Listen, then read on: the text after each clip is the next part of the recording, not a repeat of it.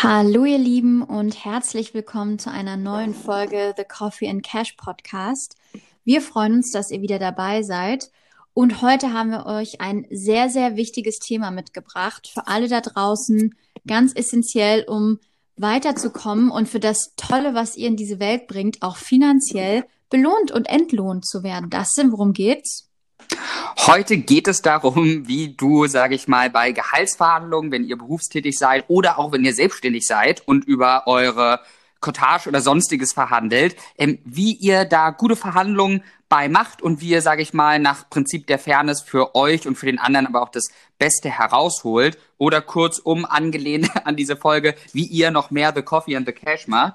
ähm, und in, in dem Sinne, um mit diesem sehr schlechten Witz zu starten, liebe Jenny, wie ist es kurz, ähm, quick and dirty, bist du eine gute, ähm, gute Verhandlungsfrau? Jetzt sage ich mal, in deinem beruflichen Alltag konntest du immer, ähm, bist du da in, in strenge Verhandlungen, was dein Gehalt angeht, ähm, reingegangen oder wie sieht's aus?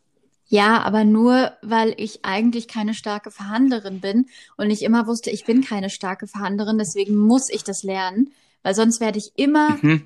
sehr viel weniger verdienen als meine männlichen Kollegen und das finde ich halt, das wollte ich nicht. Und deswegen habe ich gelernt, äh, klug in Gehaltsverhandlungen zu gehen. Du sprichst, sage ich mal, auch eine sehr, sehr kluge Sache an, die wir sozusagen ähm, für euch im Briefing, die Jenny und ich besprochen haben.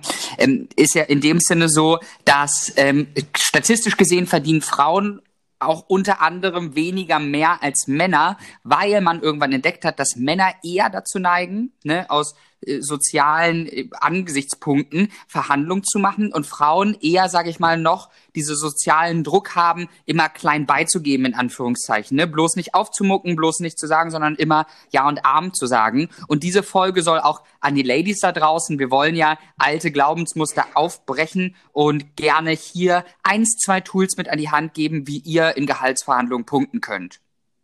Yes, yes, yes. Ich liebe dieses Thema, wirklich. Ich finde das ganz, ganz wichtig. Es ist auch so krass wichtig, äh, auch äh, um einen Glaubenssatz zu brechen für jetzt die, die vielleicht ein bisschen schüchtern sind.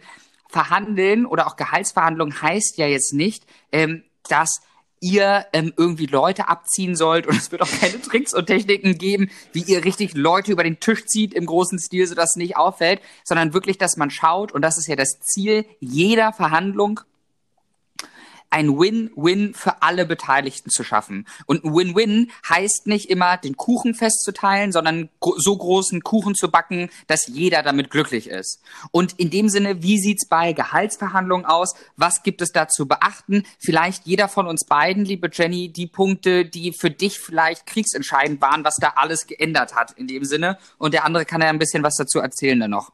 Genau. Also, ja, ich weiß jetzt nicht, ob ich mit dem besten Trick anfangen soll. Deswegen fange ich nicht mit dem besten Trick an, den wir, den wir in petto haben, sondern den machen wir eher zu Ende der Folge, damit ihr auch möglichst lange dran bleibt. Ähm, mein, erster, mein erster Tipp ist, nie das erste Angebot zu akzeptieren, wenn ich in eine Gehaltsverhandlung gehe. Ähm, mhm. Es bedeutet, ähm, also für mich bedeutet das, dass ich ähm, im Grunde den Boden öffnen möchte für eine Verhandlung. Das heißt, ähm, wenn du nicht in der Lage bist, zuerst das Angebot zu machen, ähm, worauf wir noch später zurückkommen. Das heißt, wenn du nicht in der Lage bist zu sagen, ich möchte das und das haben, sondern wenn du entweder neu in einem Job bist und der Arbeitgeber sagt, ja, wir zahlen normalerweise so und so viel für diese Stelle oder wenn du befördert wurdest oder entfristet wurdest oder sich irgendwas an deinem Vertrag geändert hat und ähm, dir sozusagen ein neues Gehalt angeboten wird, akzeptiere es never ever, sondern versuche noch zu verhandeln.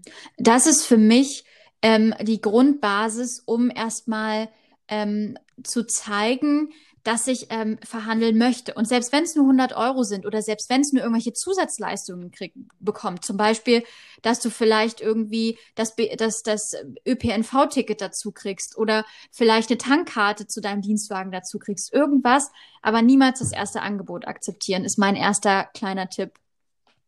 Würde ich, äh, ist ein sehr guter Tipp auch, würde ich auch zur liebgewonnenen Angewohnheit euch immer ähm, sagen. Also wenn man sich die Gewohnheiten erfolgreicher Leute ansieht, ich, mir ist jetzt leider der Name entfallen, aber es gab mal einen Unternehmer, also einen großen Immobilienunternehmer und kleine Story, wie ich mir das immer merke, ist, der hat per se immer schockiert reagiert, ja. wenn ihm jemand ein Angebot gemacht hat. Das heißt, ähm, und da wurde eine Story erzählt aus seinem Leben, dass der, ähm, der wollte einen Immobilienkomplex kaufen und ähm, als, also halt als ähm, als Renditeobjekt halt und ähm, in dem Sinne ähm, war das erste Angebot vom Makler 20 Millionen. Und der hat ihn angeguckt, hat gesagt, was ist das hier ernst?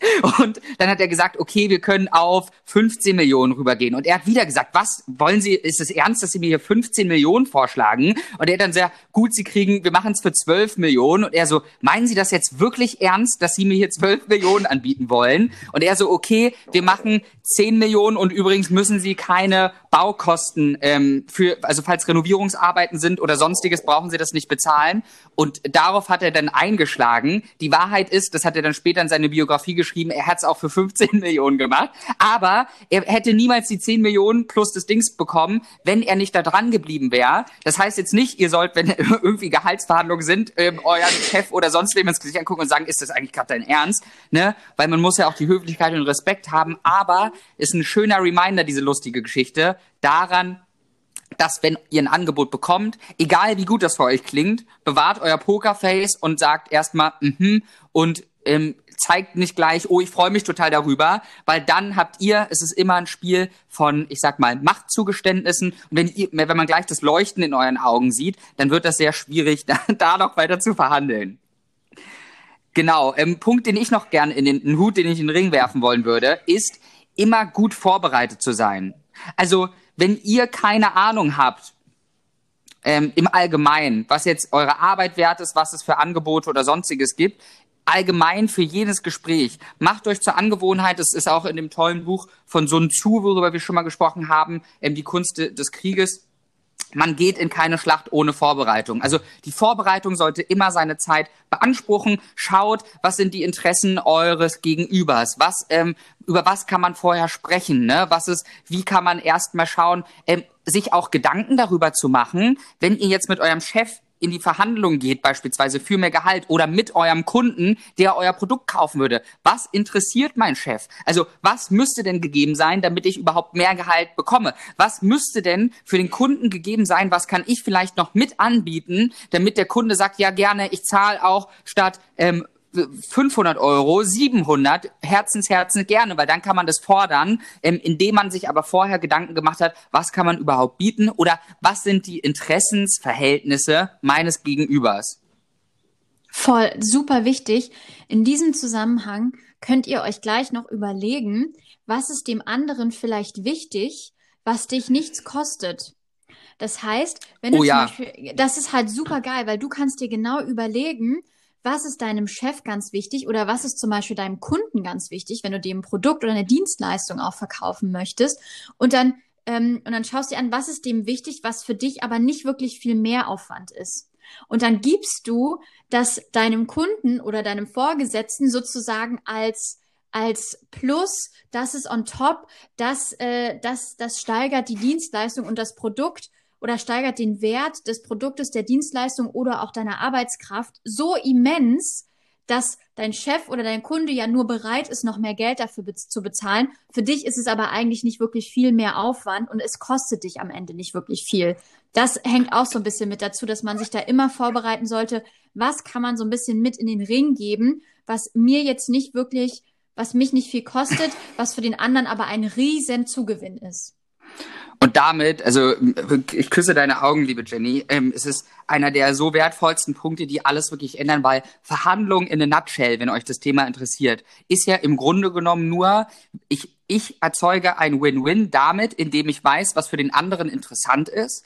Und ein guter Verhandler, egal in was, tauscht etwas, was für mich selbst geringe Bedeutung hat, aber für den anderen viel, gegen etwas, was für den anderen vielleicht geringe Bedeutung hat aber für mich sehr viel. Und ähm, jetzt kommen wir zu einem Punkt, ähm, bevor wir sozusagen ähm, de, den the biggest point mit ansprechen. Ein Punkt, der, ähm, den du schon im bei, bei, beiläufig am Anfang erwähnt hast. Versuche immer so viele Hüte wie möglich auf dem Tisch zu haben, also so viele Optionen in den Ring zu bringen, wie es geht. Ne? Weil ihr müsst euch, es ist sehr schwierig, wenn du jetzt nur ein Thema hast, sagen wir Gehalt dann, ne, dann haben beide den Fokus auf diesen Punkt und es ist sehr leicht, sich darauf festzufahren. Ihr erhöht aber die Möglichkeit, indem man das sagt, ich setze noch eine Option dazu. Was ist euch vielleicht noch wichtig? Wie du gesagt hast, vielleicht ist es das ÖPNV-Ticket, dass man sagt, hey, guck mal, ähm, kann man vielleicht noch dazu zu dieser Arbeit dann nicht unbedingt Geld, aber wie sieht's aus mit einem Ticket oder eine Tankkarte oder ähm, was was gibt's noch Kita-Zuschuss oder so, je nachdem, wo ihr euch befindet, ne?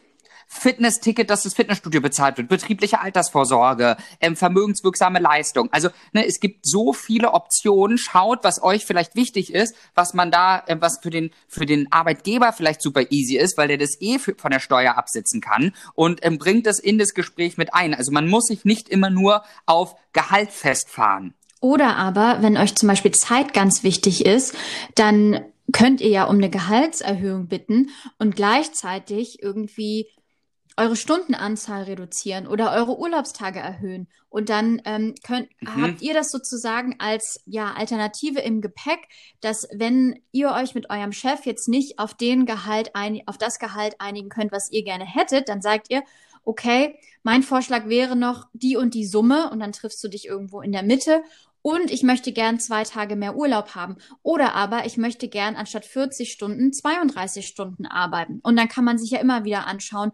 wo man da auf eine Verhandlungsbasis kommt. Also schaut euch auch an, was ist euch persönlich wichtig und wo habt ihr noch andere Verhandlungsoptionen.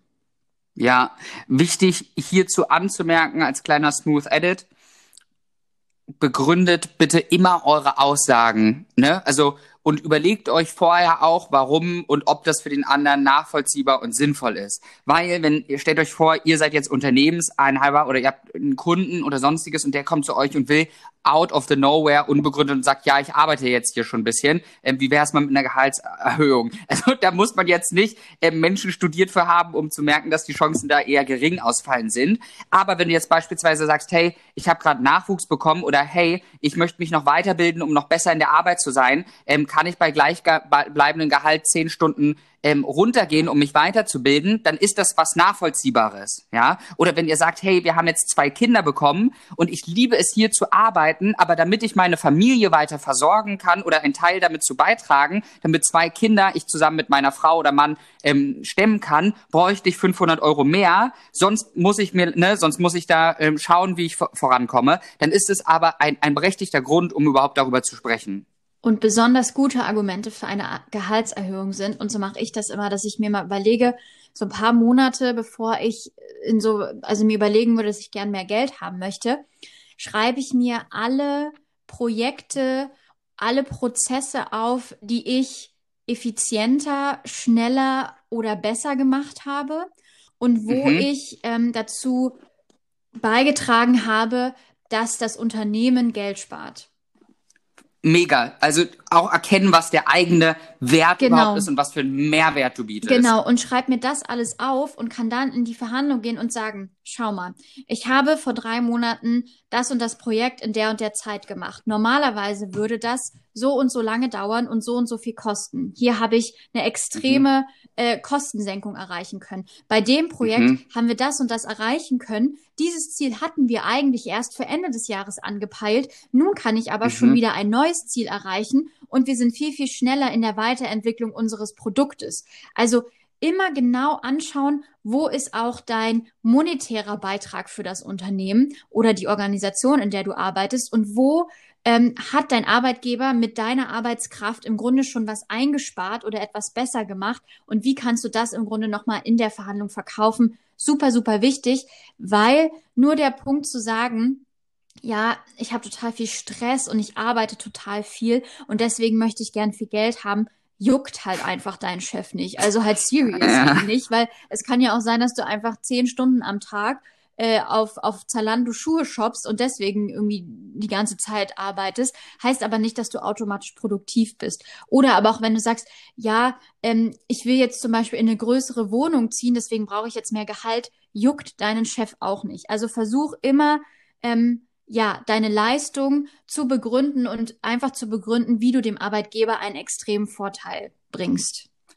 Ja, was ja auch wichtig ist, weil wir ja am Anfang gesagt haben, dass das Ziel jeder Verhandlung ist, ein Win-Win zu schaffen. Und wenn du sagst, nur weil du etwas möchtest, ähm, willst du mehr von irgendwas anderem haben, dann ist das ja kein Win für den anderen. Also ne, also jeder Mensch fragt sich ja immer, okay, und was ist für mich damit am Start? Weil ähm, na klar sind wir alle wohlwollend unterwegs und freuen uns immer gemeinsam eine Lösung zu finden und einen, einen Kuchen zu backen. Das heißt, ähm, aber ne, das heißt, dass wir aber auch immer an unsere Mitmenschen denken.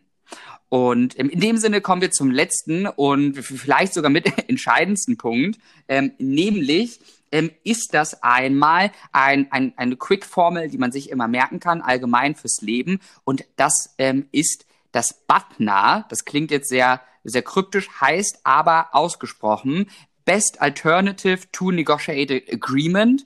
Das heißt, in der Verhandlungssprache sagt man, was gibt es alles für Alternativen zu dem Angebot, was ich jetzt haben würde, wenn das Angebot ins Wasser fällt.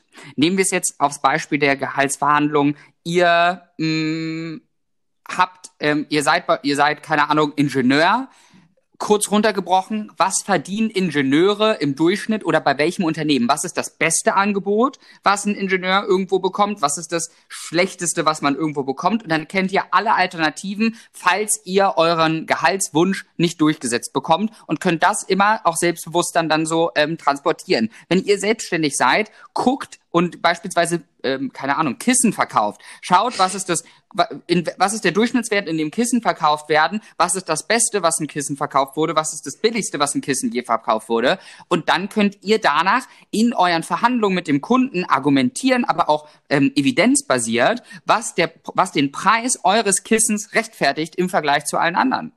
So, und dann kann man auch sagen, hey, für die Qualität, die ich liefere, würdest du niemals so ein tolles Kissen kriegen. Darum ist der Preis von 25 Euro gerechtfertigt, weil, wenn du mal bei Amazon guckst, hier bitteschön sind die Links, ähm, ist es so, dass du irgendwelche minderqualitativen für vielleicht 15 Euro, aber die sind statistisch in dem Fall gut und die richtig teuren ähm, oder die Qualität, die ich liefere, würdest du sonst nur auf dem Markt für ähm, 30 Prozent mehr des Preises kriegen. Also, ne? Und damit habt ihr auch wirklich was, wo ihr ähm, ja am Start mit seid.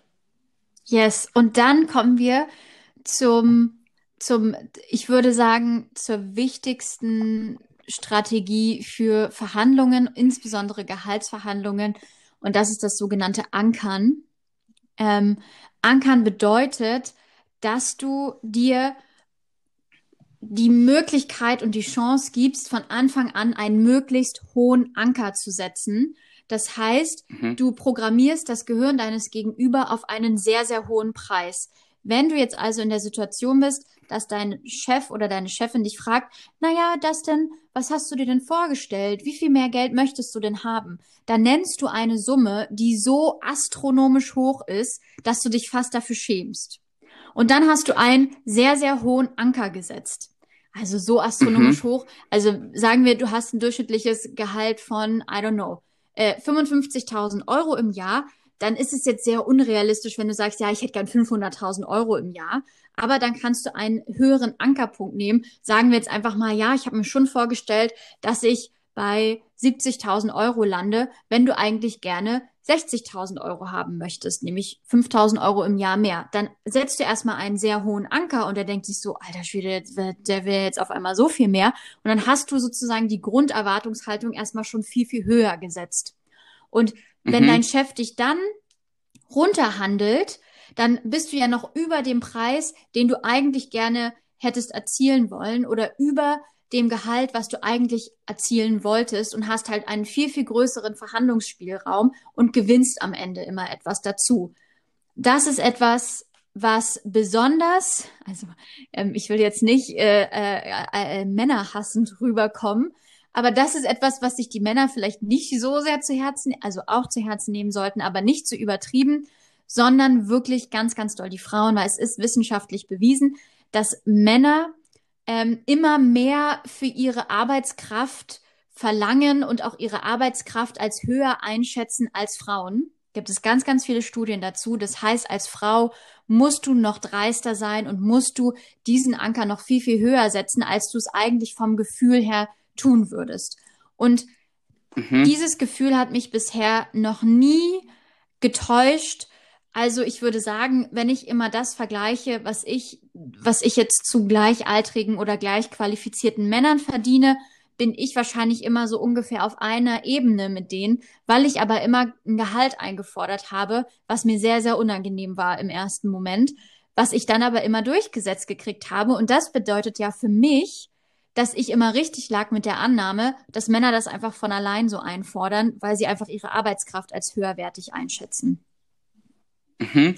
Ganz, ganz wichtiger Punkt ähm, dazu. Ich stimme dir in allen Punkten da hinzu, dass man immer ähm, durchaus einen hohen Anker setzen sollte und auch gerne den Mut haben, als erstes zu sein, weil die erste Summe, die in den Raum geworfen wird, ist die, von der man meistens ausgeht.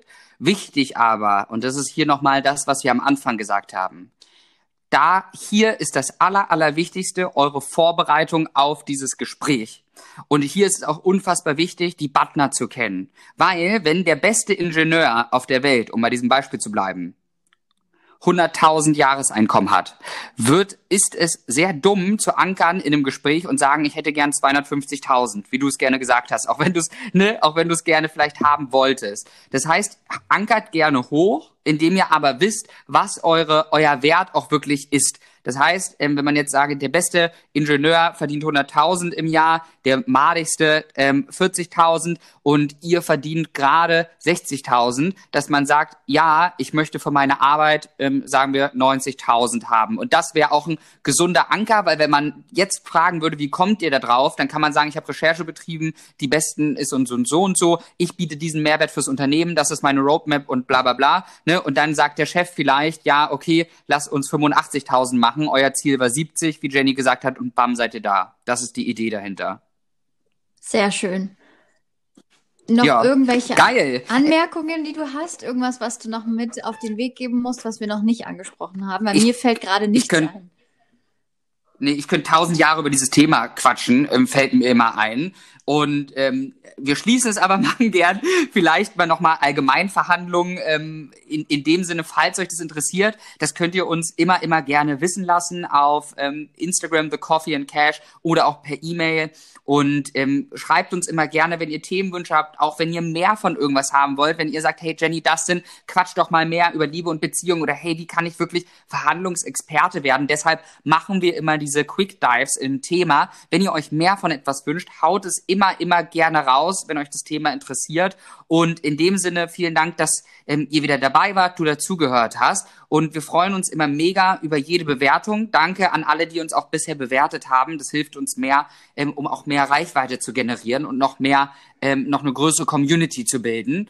Und in dem Sinne wünschen wir dir bei deiner nächsten Verhandlung unfassbar viel ähm, Geduld, gute Vorbereitung, ein gutes Partner in dem Sinne und ähm, dass ihr das macht und dann die Mädels da draußen go get it in dem doppelten Sinne. Und ähm, ja, bis zum nächsten Mal wieder. Vielen Dank, bis bald, ihr Lieben.